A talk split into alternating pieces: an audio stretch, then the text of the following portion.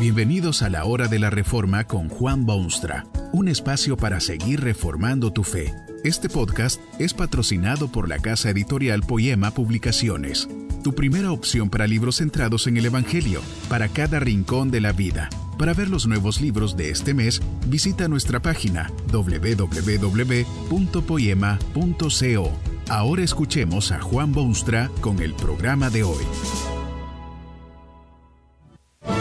Esta conferencia se titula La máxima autoridad y está basada en las palabras bíblicas de Efesios 1:22. Sometió todas las cosas bajo sus pies y lo dio por cabeza sobre todas las cosas a la iglesia, la cual es su cuerpo.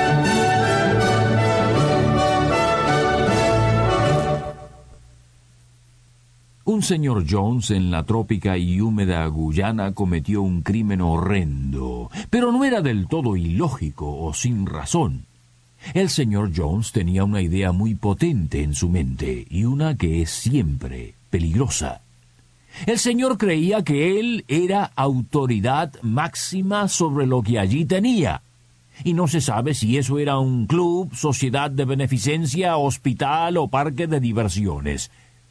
Si hubiese sido un club social o una sociedad en comandita o parque, el señor Jones hubiera tenido todo el derecho del mundo de asignarse el papel de máxima autoridad.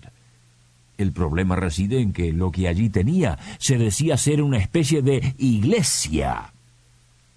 Ningún hombre, por inteligente o impresionante que parezca, tiene derecho de tomarse tales atribuciones. Absolutamente ningún hombre. En vista de que el ser humano es esencialmente religioso, ha habido siempre y hay todavía gente que explota esta necesidad humana y se toma en sus manos las riendas de lo que luego llaman iglesia, su iglesia. Un ser humano, nacido como cualquiera, que envejece y puede cometer errores, autoridad máxima de la iglesia. Esto es sólo posible si se ignoran completamente las enseñanzas de Dios en su palabra y se ofende seriamente a Jesucristo y se tergiversa lo que debe ser una iglesia. La palabra de Dios tiene muchísimo que decir en esta materia y afirma categóricamente que la autoridad máxima de la Iglesia es el mismo Jesucristo, total, pura y exclusivamente. Es usurpación malévola de derechos divinos cuando el hombre, cualquier hombre, desea imponerse sobre otros seres humanos como autoridad máxima de la iglesia que forman. Las escrituras dejan ver con claridad que Jesucristo es cabeza o rey de todas las cosas. ¿No decía el apóstol Pablo, por ejemplo, a los creyentes efesios que Dios ha puesto a su Hijo unigénito al mando de todas las cosas? Específicamente dice que Dios lo ha puesto sobre todo principado y autoridad y poder y señorío y sobre todo nombre que se nombra no solo en este siglo sino también en el venidero y sometió todas las cosas bajo sus pies, y lo dio por cabeza sobre todas las cosas a la iglesia. Y en otro lugar, y también con lúcidas palabras, el mismo apóstol dice que Dios le ha dado a Jesucristo un nombre que es sobre todo nombre, para que en el nombre de Jesús se doble toda rodilla de los que están en los cielos y en la tierra y debajo de la tierra. Lo mismo se deriva de los nombres que se le dan a la Iglesia. La Iglesia no es en primer lugar una organización formada por los hombres a su gusto y conveniencia y a causa de sus deseos. Es más bien la creación maravillosa del Cristo y por eso se la llama cuerpo de Cristo o comunión de los creyentes. La visión más clara de la máxima autoridad de Jesucristo sobre su iglesia puede observarse en las estupendas visiones que Dios le concedió al apóstol Juan. Le permite ver la gloria de la iglesia y sus triunfos y sus luchas y con notable frecuencia se ve al Cristo como el Rey de Reyes y Señor de Señores. Esto indica que es Él quien tiene mando supremo sobre las filas de quienes han llegado a llamarse cristianos. Es la Iglesia de Jesucristo.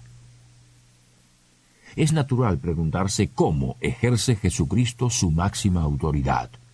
De más está decir que no la ejerce como el señor Jones u otras especies similares que aparecen de vez en cuando. Tampoco la ejerce como pudiera hacerlo un genio militar o guerrero invencible o por la espada o por la fuerza. Lamentablemente, cada dos por tres en la historia surge alguien que se toma precisamente esa idea de lo que Cristo quiere hacer.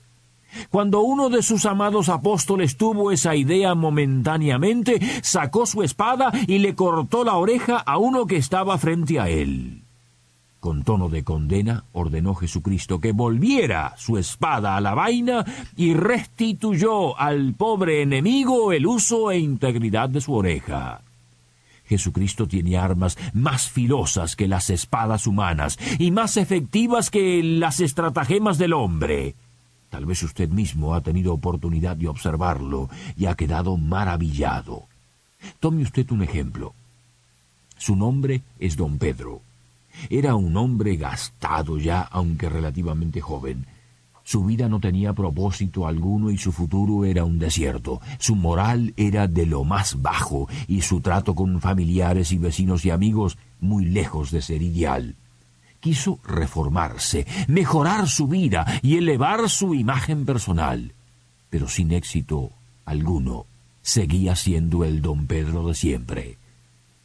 Pero un buen día, por razones que entonces no entendía, don Pedro oyó un mensaje nuevo y de estímulo.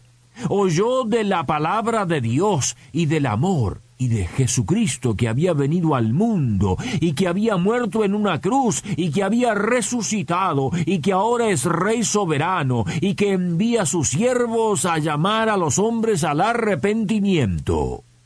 Ese día, don Pedro fue transformado, renovado, nació de nuevo, puede decirse y el caso de don Pedro se multiplica por miles y millones en todos los sectores de la humanidad.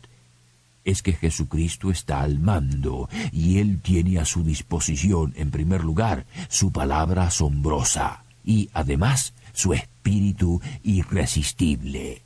Es por medio de su palabra y de su espíritu que Jesucristo doblega las voluntades pecaminosas del hombre, los saca de las tinieblas y los lleva a la luz de su reino y les asegura una morada en la vasta eternidad, por su palabra y espíritu. Cierto es que Jesucristo ha delegado autoridad a ciertas personas o funcionarios dentro de la iglesia organizada en la tierra y mientras llega a su destino celestial. Es curioso ver los desarrollos que han producido los hombres en estas cosas. Tome, por ejemplo, la cuestión de estos funcionarios. En el Nuevo Testamento se habla de presbíteros y de obispos, términos que seguramente usted mismo ha oído más de una vez, presbíteros y obispos. Hay un grupo considerable de cristianos que se llaman episcopales, precisamente en base al vocablo episcopos u obispo. Así es que hay en el mundo presbiterianos y episcopales, bastante distintos unos de los otros. Pero en la Biblia las dos palabras significan exactamente lo mismo y se dan solamente a una clase de funcionario. No se debe por eso rechazar lo que las escrituras proclaman. El apóstol Pablo fundó muchísimas iglesias por todas partes y luego dio órdenes de que se seleccionasen allí funcionarios tales como ancianos o presbíteros y diáconos. También dio instrucciones de que se tuviese quienes predicasen y enseñasen el mensaje de Jesucristo. Estas enseñanzas paulinas pueden quizá interpretarse en formas distintas por distintas personas en distintos lugares, pero sería violación de ellas el quitarle todo poder y autoridad máxima e inapelable al Cristo que derramó su sangre para salvar a los suyos. Es Cristo quien gobierna y sólo se requiere que quienes gobiernan en su nombre lo hagan como Cristo ordena en su palabra. En cierto sentido, la autoridad que Cristo ha dado o delegado a su iglesia es enorme. Por medio del mensaje que proclama, la iglesia tiene el poder de abrir y cerrar las puertas del mismo cielo para dejar que entren allí los hombres o dejarlos afuera. Cada vez que la Iglesia proclama el Evangelio con genuina sinceridad y obediencia, se abren o se cierran esas puertas sin igual. Usted ve con qué seriedad debe contemplarse esa autoridad de Jesucristo. La utiliza para allegarse al hombre perdido, para darle luz en su camino tenebroso, para redimirlo de su triste condición y para hacerlo hijo de Dios. Finalmente, no es un señor ausentista que gobierna desde su palacio alejado y aislado. Prometió a su iglesia una maravillosa promesa. Id por todo el mundo, les dijo, y haced discípulos de todas las naciones. Y he aquí yo estoy con vosotros todos los días. Esa autoridad sí que vale. Que este mensaje nos ayude en el proceso de reforma continua según la palabra de Dios. Si quieres profundizar en la exposición bíblica, puedes buscar más recursos en www.poema.co.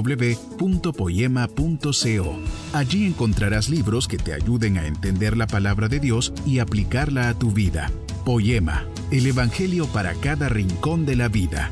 Nos vemos en el próximo episodio de La Hora de la Reforma con Juan Bonstra.